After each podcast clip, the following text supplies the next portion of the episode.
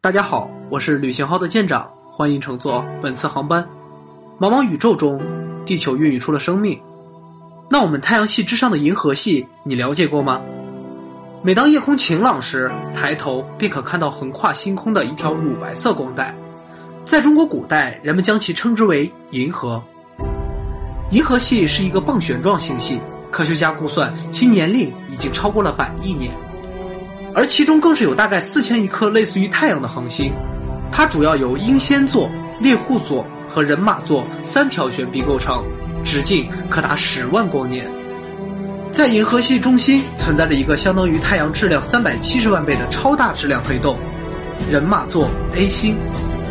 正是受它的影响，银河系才一直以旋状进行运动。在二十亿年过后，银河系将与仙女座星系相撞。